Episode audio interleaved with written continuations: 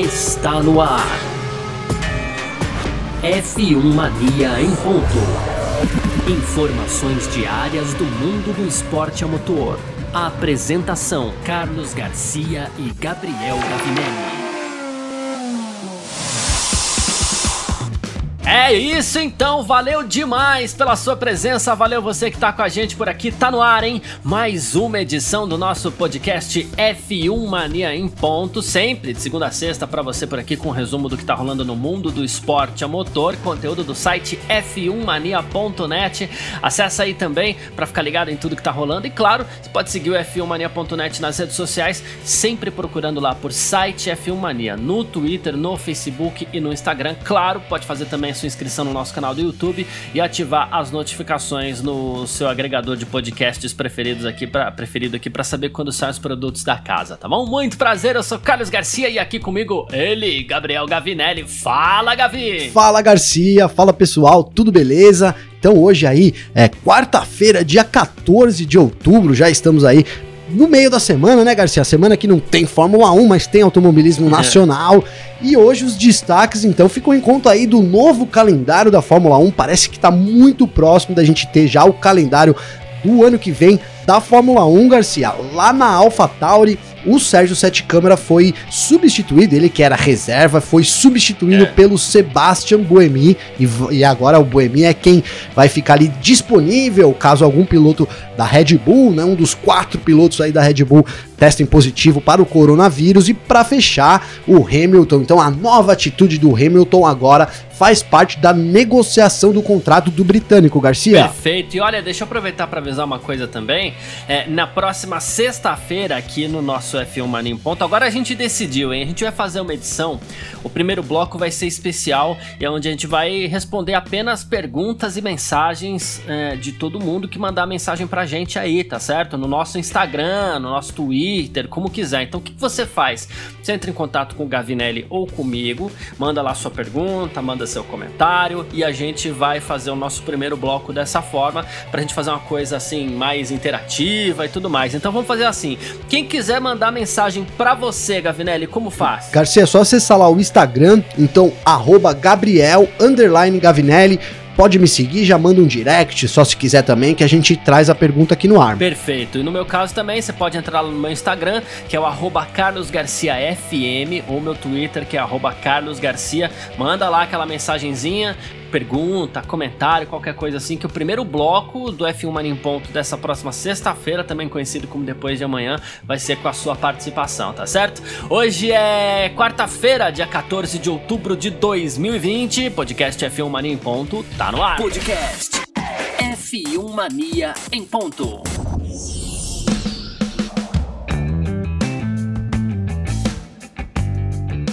E pra gente abrir a nossa edição do F1 Mania em ponto dessa quarta-feira por aqui, a gente vai falar do calendário da Fórmula 1 para 2021, né? A definição deste calendário estaria muito próxima, muito provavelmente também o seu anúncio, né?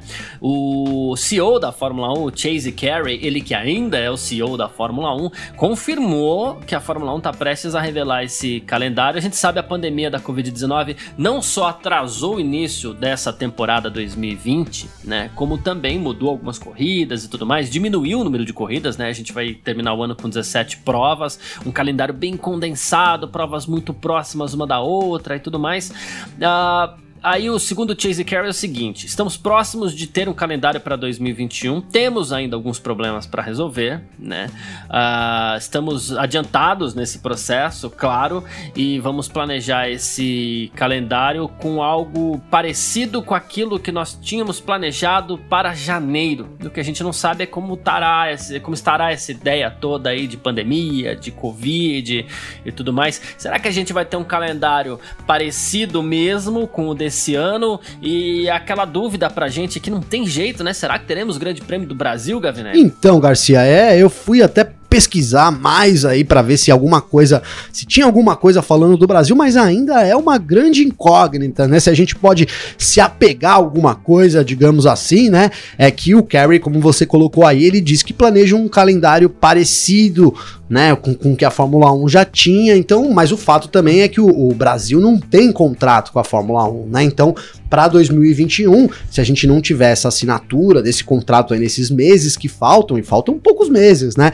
Então a gente vai ficar sem GP aqui no Brasil. A gente sabe que tem esse entrave aí entre o Rio de Janeiro, né? Agora me vem aqui a, a cabeça aquela carta lá de, de, de, do Kerry fazendo lobby lá no, no, pro governador do, do Rio, tentando agilizar ali as, as licenças para que a gente tivesse uma corrida, então, é, no ano que vem, já no Rio de, no Rio de Janeiro, ali naquele autódromo que é, o pessoal quer construir ali na floresta do Camboatá, né? O pessoal que eu digo, o pessoal do governo, né, Garcia? Porque o Isso, povo, no é, geral, é. a grande maioria é contra a construção, principalmente nessa área, né? Todo mundo quer um novo autódromo no Rio de Janeiro, mas nessa área ali da floresta, os animais, o bioma, coisa que a gente já falou em episódios passados aqui, esse é o grande entrave, né? E aí, e é o que, e aí eu volto a alguns programas, hoje é nosso programa 74, talvez eu tenha falado isso, nós tenhamos falado isso, num dos primeiros programas que era que a gente lá no começo, Garcia, começou falando sobre assim, olha, esse, esse impasse, essa não definição entre Brasil e Rio de Janeiro, uma, uma disputa, um disputando com o outro, pode gerar o quê? Prejudicar quem? O fã brasileiro, o fã da América do Sul, né, Garcia? Porque quem já foi em Interlagos sabe muito bem ali que é muito dividida a presença também dos nossos irmãos aí, tanto da Venezuela quanto da Argentina, Uruguai. Então, assim, é o, o Brasil é o palco da América do Sul e a gente colocou isso em xeque. Essa discussão entre Rio de Janeiro e São Paulo pode colocar o GP do Brasil, principalmente de 2021, é, a perder. E parece, Garcia, infelizmente, cara, que a gente caminha para uma situação assim. Né? Então o calendário está próximo de ser divulgado. A gente não, não tem mais notícias aqui sobre é, Interlagos. Já faz muito tempo que a gente não, não tem alguma notícia sobre o Interlagos, o que é muito preocupante. Diga-se de passagem, né, Garcia? Nada foi falado. Talvez a Fórmula 1 tenha é, colocado uma pedra nesse assunto, né? Então chegou e falou: não, a gente não quer mais corridas aqui. A gente não sabe o que se passa nessas reuniões do Zoom que acontecem por aí na pandemia, né, Garcia? Mas o fato é esse, a gente chega para uma definição de calendário, então é, a gente já estamos falando aqui em um calendário definido, e a situação do Brasil, e a gente que é brasileiro sabe mais do que todo mundo, que está muito longe de ser resolvida, né? Esse autódromo do, do, do Rio de Janeiro, é, eu não, mesmo que aprovem as licenças hoje, seria, olha, teria que, seria muito difícil aprontar tudo exatamente aí em menos de um ano, projeto que começou aí com dois anos para ser executado, se não me falha a memória, mas lá atrás, ano passado, aí, então era essa a, estimativa que começassem, a gente agora já estaria em obra no autódromo, inclusive, Garcia, e a gente tem ainda, é, eles estão, porque eu não tô, mas eles estão tentando ainda as licenças ambientais para essa construção, então é isso, a gente pode ter um calendário anunciado em breve aí sem o Brasil, infelizmente, viu, Garcia? É, então, o que eu me apego é o seguinte, primeiro com relação a Interlagos, né, uh, assim que, digamos, tudo deu errado e o Brasil foi confirmado que estaria, as Américas foram confirmadas que estariam fora da, do calendário para 2020, o Tamas, que é o, o promotor aqui do, do, Grande Prêmio do Brasil, falou muita bobagem. Então a impressão que eu tenho agora é que ele está quietinho, estamos no silêncio e que talvez as coisas possam estar acontecendo por baixo dos panos, no sentido de fazer uma grande renovação? Não, no sentido de se cumprir o contrato que previa ainda mais uma prova é, sendo jogada para 2021. Porque uma coisa é fato também. Ah, não tem. Não tem Muito boa, Garcia. É, é, não tem contrato? Tá, não tem contrato. Ok. Mas o contrato anterior não foi cumprido. Como que a gente faz para resolver esse problema aqui? Ah, joga mais uma prova para 2021. Isso resolveria até o problema para quem eventualmente quisesse levar a corrida para o Rio de Janeiro, que ganharia tempo ainda para construir aquele. Enfim aquele negócio lá, vou chamar de negócio porque eu acho um absurdo é, você fazer um autódromo no lugar da floresta, mas enfim. É, o pessoal que quer construir o autódromo no Rio de Janeiro, além de tudo, ainda ganharia tempo para isso. Você matou a, a charada, hein, Garcia? Você matou, para mim, você matou é. a charada. É, Pode ser, vamos aguardar, né? Agora sim, outra coisa importante é o Chase Carey, ainda falando sobre, sobre o calendário para 2021, ele falou assim: somos um esporte global. E a realidade é que esse ano a gente não correu globalmente falando, a gente ficou ali na Europa, basicamente, né? Então a gente quer voltar a ter certeza de que teremos nossa, ó, plural, nossas corridas nas Américas, e são quatro corridas nas Américas, Canadá, Estados Unidos, México e Brasil, né? Além das corridas na Ásia e corridas espalhadas por todo o mundo. Ok, aqui é uma dica. Outra coisa que ele falou é, isso é importante para nós como esporte global e teremos algumas pistas históricas que fazem parte do nosso calendário. Ele citou Silverstone Monza, Mônaco, Spa. A gente sabe que Interlagos é uma das pistas históricas também do calendário da Fórmula 1, né? Aí, tudo bem que ele citou depois, ele fala as históricas pistas europeias, mas a gente sabe que Interlagos está ali também. Então, quem sabe pelo menos por mais um ano a gente pode ter Interlagos no calendário. Eu espero, acredito uh, que isso possa acontecer. Uh, a gente poderia ter Interlagos novamente no calendário e uh, com Interlagos mais um ano no calendário, a gente tem mais um ano não só para quem é a favor do Autódromo do Rio de Janeiro ganhar tempo para construção, como de repente para quem é contra ver que se tudo der errado, a opção aqui no Brasil, que é um grande mercado para Fórmula 1, acabaria sendo mesmo é, Interlagos, ou então o pessoal podia tentar, e de verdade, que eu acho que assim, tudo bem, eu ficaria muito triste da Fórmula 1 sair de São Paulo porque eu adoro Interlagos. Mas pô, construir um autódromo no Rio, sei lá, tenta fazer alguma coisa no complexo olímpico lá, não Sim. sei, alguma coisa mais ou menos nessa linha, sabe? Eu acho que uh, bons engenheiros conseguem fazer uma pista ali, recuperar onde inclusive antes era o autódromo e dá, dá até para manter o nome, né? Jacarepaguá de volta, ah, é outra pista, é outra configuração, é, infelizmente, mas é, é um lugar que estaria disponível que voltaria inclusive a ser aproveitado para isso. Não, seria sensacional isso acontecer, né, Garcia? Primeiro que a gente pouparia, né, todo o bioma ali que da, da floresta do Camboatá, que é muito importante para a região, como citamos aqui. E segundo que você é, transformaria esse parque olímpico, que, que hoje o que se fala lá no Rio de Janeiro é que ele não é abandonado, mas também não é muito utilizado, né, Garcia? Então você daria mais uma utilidade ali para aquele parque, né, construindo um autódromo e aí voltaria a usar o nome Jacarepaguá, seria acho que a melhor solução que eu vejo hoje na minha cabeça aí, depois que você colocou, seria essa mesmo, e daria mais tempo pro pessoal até deslocar esse projeto, né, Garcia? Então, olha, dá certo que ano que vem é Interlagos, a Fórmula 1 cumpre o contrato dela, vale a gente destacar aqui também que o Tamas, né, assim que, que eles cancelaram a América, o Tamas então ameaçou entrar na justiça, disse que tem contrato, que isso precisaria ser cumprido, né? Às vezes esse, esse, esse essa, esse jogo duro dele também teve resultados, né? Porque a gente sabe, sim, é, é, se tá na lei, então de alguma forma Interlagos teria que receber algum dinheiro, enfim, alguma coisa precisa também é. sair dessa história, né, Garcia? Não dá para ficar simplesmente, ah, não tivemos corrida, paciência e acabou, né? Tem um contrato, são várias coisas, é, enfim. Então acho que alguma coisa vai ter que ser resolvida também de Interlagos. E aí você citando isso, para mim clareou aqui na minha mente realmente, cara, seria bom para todos os lados, né? Interlagos é, teria mais um ano, não seria o ideal para Interlagos, que a gente sabe, né, que o, o, governador citou isso no ano passado na coletiva aqui do GP Brasil, que era até 2040, cara. Imagina. Então, assim, é. de 2040 para 2021 é muita coisa, né? Mas fica ali como aquele prêmio de consolação. Então, ganhou aí o prêmio de consolação, vai ter a corrida no ano que vem. Enquanto isso, lá no Rio de Janeiro também eles estão ganhando tempo, ou com as licenças, né? Que seria realmente uma infelicidade. Ou então em achar outros lugares. Eu vi vários lugares aí propostos, o aterro do Flamengo, né? Eles propuseram também. Tem outra, uma região ali próxima da floresta do Camboatá também que não é uma região de mata, né? Então poderia também ser construído ali. Então, há, na verdade, há lugares para eles construírem sem, sem, sem acabar com esse bioma e essa, digamos que esse atraso olhando agora aqui, faria sentido para todas as partes. A Fórmula 1 manteria o contrato dela, é, deixaria de pagar uma multa, algo desse tipo, né? Então eu, ah, ela honraria com seus contratos aqui com o GP de Interlagos, com a SP Tours, então não teria problemas nem para a Fórmula 1, nem para a SP Tours. O Rio de Janeiro, que tá um entrave tremendo lá, o Cláudio Castro parece que, que é contra isso também, né, Garcia? Esse o governador em exercício parece ser contra, porque a Exato. gente teve a carta vazada e a gente sabe que para vazar uma carta alguém tem que mostrar, né? Então, enfim, há, há, muito mais aí também envolvido, né? Como já citamos aqui, mas é isso, eu acho que essa seria a melhor solução, resolve para todos os lados e aí então em 2022 partindo desse pressuposto, né, a gente teria, na verdade, então, o retorno do Rio de Janeiro ao calendário da Fórmula 1.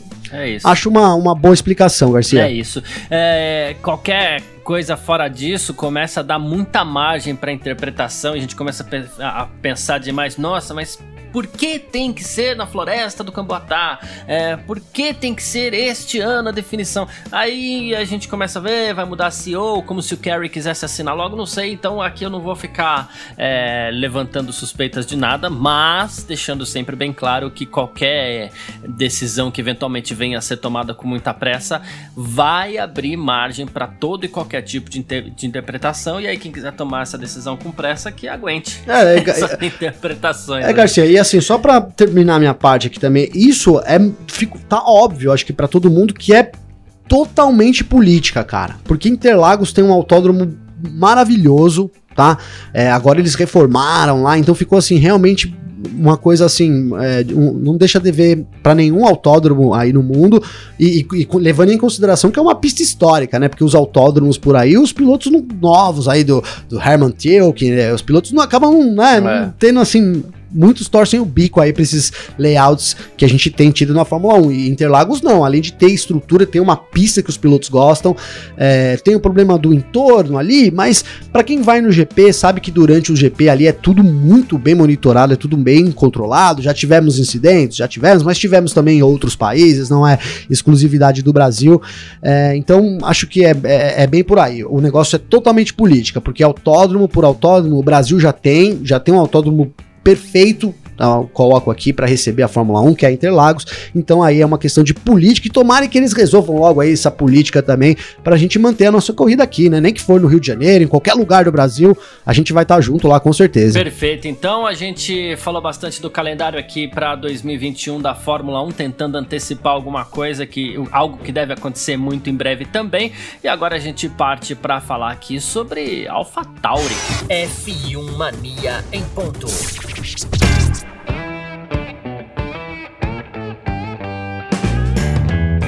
Então é isso, nesse nosso segundo bloco do F1 Mania em Ponto, por aqui a gente parte para falar da, falar da AlphaTauri, porque olha só, hein, temos uma substituição na AlphaTauri, calma, não é Daniel Kvyat, não é o Pierre Gasly, mas vamos contar a história direitinho aqui, né? A gente sabe que o até ontem, pelo menos, o piloto reserva da AlphaTauri era o brasileiro Sérgio Sete Câmara, ok? Perfeito. Mas aí o que aconteceu? No último final, na última semana, o Alexander Albon foi fazer o teste dele para Covid-19, deu resultado in, in, inconclusivo e a, a, a Red Bull precisou pensar num substituto para ele, certo? E aí o que aconteceu? O Sérgio Sete Câmara havia recebido autorização da Red Bull para viajar para o Japão para disputar a Super Fórmula. E quem foi convocado pelo Helmut Marko às pressas, até porque estava muito próximo de lá, foi o Nico Hulkenberg. Olha só que maluquice. Nico Hulkenberg correu, mas não pela Red Bull, no fim das contas acabou correndo pela Racing Point tal. Loucura. Aí o que que aconteceu? É, sem o Sérgio Sete Câmara à disposição da equipe, o Helmut Marko acabou fazendo, promovendo essa, essa troca. Então sai Sérgio Sete Câmara como piloto reserva e o, o, o Sebastian agora passa a ser o substituto oficial para o restante da temporada se um dos quatro pilotos da Red Bull não puder pilotar, seja por qualquer motivo, seja por um problema estomacal, como teve o Lance Stroll, ou então ou então por questão do, do, do teste da Covid-19, por exemplo, que a gente sabe que é um problema que está rondando bastante os pilotos aí, né? E o Sérgio Sete Câmara, por sua vez, ele passa a concluir lá a temporada da Super Fórmula japonesa. Uh, tenho a impressão assim, é, fim da linha para o Sérgio Sete Câmara no que diz respeito à Fórmula 1, né? Não, fim da linha, Garcia. A gente até no, ontem falamos aqui, não cravamos, né? Mas falamos que tava difícil a situação para ele mesmo ali, estranho e tal, né? Então acho que hoje, com o anúncio de hoje aí, de ontem, foi ontem à noite, é, então não tem mais dúvidas aí que é, acabou, né, pro Sérgio Sete Câmara. Segundo rumores e informações que eu obtive aí no meio também, viu, Garcia? Ele vai estar na, na, Fórmula E no ano que vem, então vai ser piloto da Jox Dragon, né? Uma equipe também Sim. que é bem pequenininha, né? Lá na Fórmula E, é uma, é uma da equipe do fim do grid. Mas enfim, é o, é, é, é, o caminho aí que o Sérgio Sete Câmara tá tomando, então agora eu acho que evidenciou aí essa, essa liberação dele, né, para correr a Super Fórmula e agora e ele sendo substituído logo na sequência, e então a gente tendo essa informação de que ele vai ser piloto da Fórmula E no ano que vem, aí, aí fecha esse ciclo aí do Sérgio Sete Câmara é, na Fórmula 1. Então, inevitavelmente, é essa informação que a gente tem que passar aqui, viu, Garcia? É, assim, por um lado, a, a gente quer ter um piloto brasileiro, claro, que isso faz muito bem pra, pra gente, faz muito bem pro produto Fórmula 1 aqui internamente também, embora a gente já venha falando que o Brasil ainda tem a maior audiência absoluta da Fórmula 1. E uh, o que acontece? Até o final do ano passado, vamos dizer assim, a gente apostava as fichas no, no, no Pietro Fittipaldi para ser o próximo brasileiro. Eis que de repente o Sérgio Sete Câmara foi anunciado como piloto reserva ali do ambiente, vou chamar de ambiente Red Bull por englobar duas equipes, né? Ele foi anunciado como piloto reserva do ambiente Red Bull. Ah, o anúncio que pegou a gente de surpresa, na verdade, foi o anúncio dele ingressando como piloto de, de como piloto reserva da Red Bull. Isso já pegou a gente muito de surpresa. Verdade. E nisso ele passou a ser e nisso ele passou a ser candidato a ser o próximo brasileiro na Fórmula 1, se não para disputar uma temporada completa, mas pelo menos para disputar um grande prêmio, alguma coisa assim. Claro, o, a gente até falou, de forma até protocolar, um, um piloto que é reserva ali acaba estando entre os candidatos para a temporada seguinte, mas também é fato que ele precisa seguir a vida dele. Se teve a chance lá no Super Fórmula, tem que fazer. Se teve a chance na Fórmula E, ele tem que fazer, porque não dá para apostar todas as fichas dele na Fórmula 1, caso contrário, daqui a pouco ele vai ficar parado muito tempo, né? Então, Garcia, é até o caso do Pietro, né? A gente vê aí o Pietro apostando todas as fichas dele na Fórmula 1 e, cara, tomara que dê certo, porque ele já tá num, numa fase que ele já não, não corre esse ano, ele não correu. Né? Então é complicado isso para um piloto, né? Além, do, além da gente saber que é a prática que leva à perfeição. Quem nunca ouviu essa frase, né, Garcia? A, oh, além da gente oh. ter essa frase aí que é mentora, sim, das coisas, é, você vai se afastando, você vai ficando longe dos contatos, você vai, né? Então ele tá focado, o Pietro hoje totalmente, já entrando aí também nos brasileiros da Fórmula 1, né? O Pietro tá focado nisso e isso pode, pode refletir no futuro da carreira dele. Então acho que o Sérgio reconheceu lá, que a gente sabe, né? Igual a gente falou, protocolarmente o reserva que assume a vaga, mas eu, eu não me lembro agora, Garcia, é, posso até estar errado, talvez o Giovinazzi tenha sido piloto reserva um ano e depois tenha assumido, né? É, mas a gente precisaria ver, porque assim, os últimos, os últimos caminhos que a Fórmula 1 tem seguido não tem sido muito isso, não. O piloto reserva é o piloto reserva, eles promovem outro e o cara continua sendo é. reserva, né? Então, é, se você é seguir esses últimos anos, é, a gente vai novamente ter dificuldade de ter um brasileiro lá, né? E eu coloco até mais que isso, é, o brasileiro vai chegar numa situação já para trás, vou colocar assim, né? Uma coisa é você assumir uma equipe é, e aí você vai falar, mas é impossível, né? Você assumir igual aconteceu com o Leclerc, é um em um milhão, né? Um em um bilhão, talvez, né, Garcia? Mas é, o Leclerc saiu de lá da base, pum, pegou, pulou pra Ferrari, né? Correr um aninho ali na, na Alfa Romeo, também acho que mais por, por correr, já tinha, já, ó, ele vai correr aqui, vai pegar experiência e depois a gente vai colocar lá. Já era um caminho assim, independente do que aconteça, sabe assim, Garcia? Só para dar um aninho ali antes, né? Então, mas é difícil a gente ver isso acontecendo. Mas o que a gente precisaria era disso, um cara que mostre talento, né? E aí, ó, o cara é talentoso e tal. E aí ele tem uma bala na agulha, porque hoje todo piloto talentoso também tem uma bala na agulha ali, que eu tô falando de dinheiro, né? Patrocinador. Sim. Né? Então ele tinha que ter. Então é, é isso, cara. Então a gente vê aí, né, o Enzo, que tá mais afastado, boas chances, o Drogovic, cara, que fez uma, uma etapa fenomenal, mas ele tá num time também é, decisivo, cara. Não digo que passou a hora, não é isso, mas tá num time decisivo, né? Essa temporada, a outra, talvez a outra seja é, é o momento. Né? Então vamos supor, o cara estoura numa equipe, aí ele é contratado para ser piloto daquela equipe. Isso é diferente de você entrar por meios políticos aí, né? Então eu gostaria sim de ver um brasileiro lá, seria muito bom para todo mundo, né? Mas tomara que o Pietro chegue lá também. Mas eu queria também ver um, um brasileiro chegando assim, sabe, Garcia? Chegando, chegando. Com o pé na porta. Com o pé na porta, isso. Você é. traduziu o que eu queria dizer, Garcia.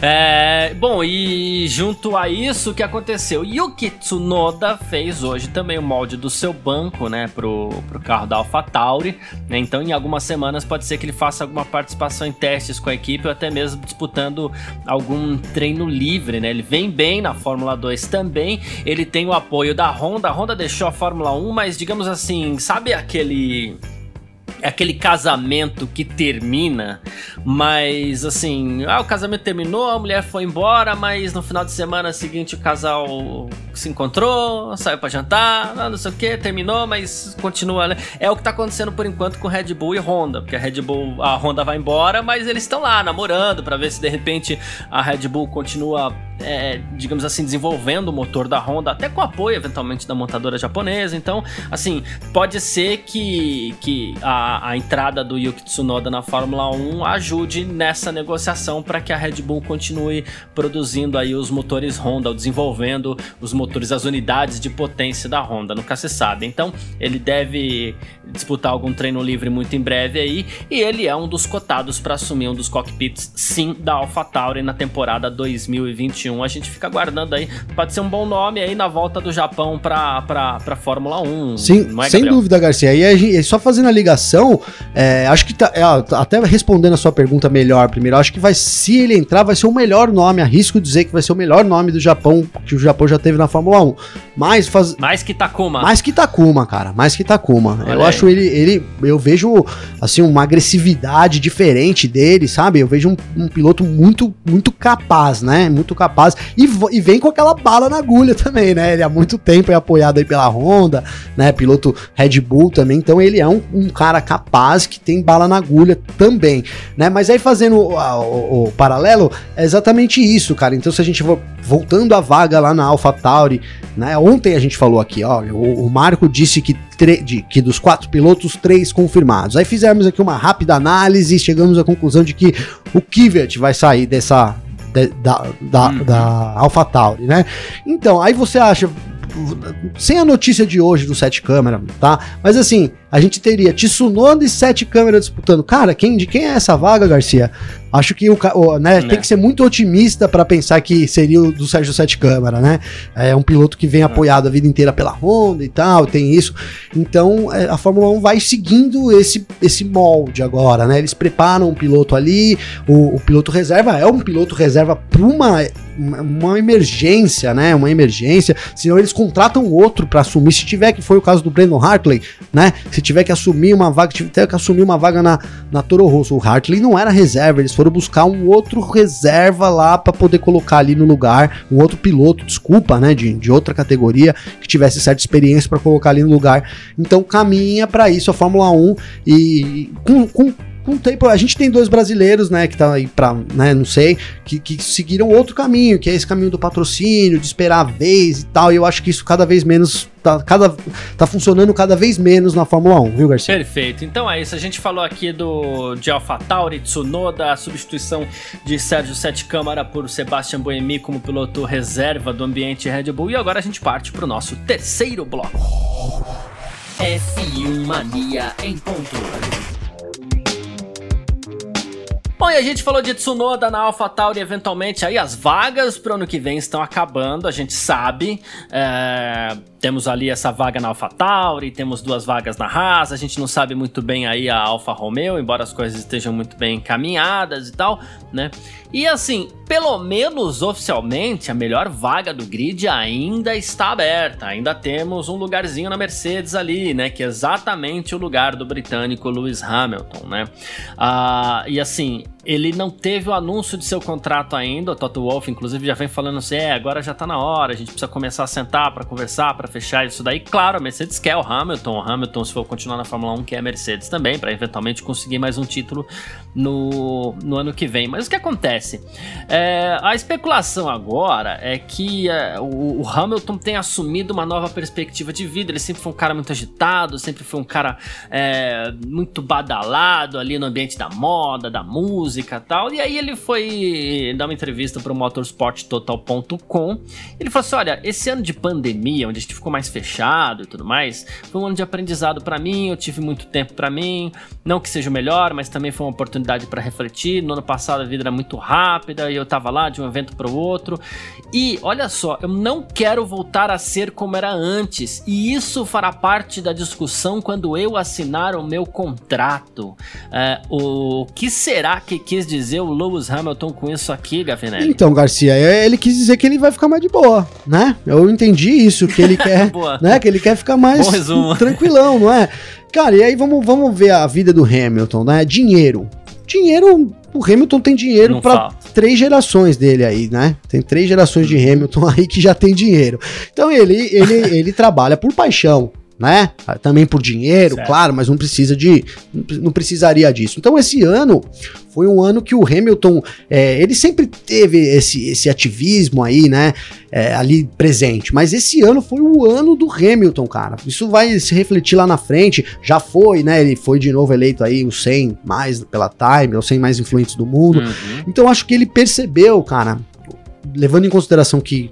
Claro, ele poderia acumular mais dinheiro, mas ele não precisa desse tanto de dinheiro, que ele, ele é mais importante como, como pessoa, como do que como um produto, vamos dizer assim. Porque quando o Hamilton tá lá, junto lá, tirando foto, ele tá ali. Ele não é um produto, mas ele tá representando um produto, ele tá fazendo a su, da sua imagem, é, a, a, usando a sua imagem para beneficiar aquele produto. Quando ele começa a usar a imagem dele para falar de coisas que o mundo precisa, ele passa a ser um cara global, né? Porque não é, não é, não é todo mundo que usa a camisa, que tem condições de comprar uma, uma camisa da Tommy, né? Mas assim, é, todo mundo pensa sobre o racismo, cara. Entendeu? Todo mundo pensa sobre o desmatamento, né? Ele foi contra, por exemplo, a construção do autódromo aqui na floresta, né? Então ele vem usando isso. E eu acho que ele chegou à conclusão de que talvez esse, esse Hamilton é, não sei, não sei, não sei exato para esse Hamilton engajado, esse Hamilton engajado com as brigas aí do mundo, com os problemas do meio ambiente, vale mais do que um Hamilton é, fixado alguma marca. Então, assim, considerando toda a vida dele, ele caminha aí para igualar o recorde do Schumacher, quem sabe passar no ano que vem, ele quis dizer que ele vai continuar fazendo os trabalhos dele, mas de outra forma. Talvez ele não se exponha mais tanto, é, ele não, não vá aos eventos, igual ele, ele citou que ele vai a todos os eventos, e é verdade, o Hamilton você via aí, tinha uma agenda ocupadíssima quando ele não estava Sim. pilotando, então assim, ele estava sempre trabalhando. Então que ele vai usar esse tempo mais pessoal para ele, e quem sabe com isso a gente ganhe mais engajamento ainda do Hamilton com as causas do mundo, né? Que o mundo precisa disso e o Hamilton caminha para ser o, o, o, números, pelo menos, para não colocar aqui quem é melhor, quem é pior, né, Garcia? Não entrar nessa discussão. em números caminha para ser o maior da história. E então é isso. Ele chegou à conclusão de que a vida dele, para mim, né, é muito mais é, vale muito mais quando ele tem tempo para poder pensar e usar tudo que ele tem, que tudo que ele conquistou na vida até hoje. Perfeito, perfeito. Gostei da análise também. Então é isso. A gente é, quer saber aqui como é que a gente faz para entrar em contato com o Gabriel Gavinelli. Se a gente quiser fazer algum tipo de comentário, crítica, elogio, como é que faz? Lembrando, mais uma vez, sexta-feira a gente vai abrir nessa edição aqui, nosso primeiro bloco, vai ser só com pergunta e comentário da galera aqui. Então a gente quer saber como é que faz para mandar pergunta e conversar com o Gavinelli. Como Garcia, faz? só acessar então meu Instagram, arroba arroba Gabriel, underline Gavinelli, pode mandar lá a pergunta para mim, Gavinelli com dois L's, tá? E pode mandar a pergunta lá para mim que a gente vai trazer ela no ar aqui então na sexta-feira e já combinado. Perfeito, ou para mim também no meu Instagram, arroba Carlos Garcia FM, ou então no Twitter, arroba Carlos Garcia também, a gente fica esperando. Grande abraço para todo mundo que ficou ligado com a gente até aqui, muito obrigado e valeu você também, Gavi. Valeu você, Garcia, um abraço para todos os nossos ouvintes aí, a gente volta amanhã com mais F1 Mania em ponto amanhã, edição 75. Garcia. É isso, abraço e tchau. Informações diárias do mundo do esporte a motor. Podcast F1 Mania em ponto.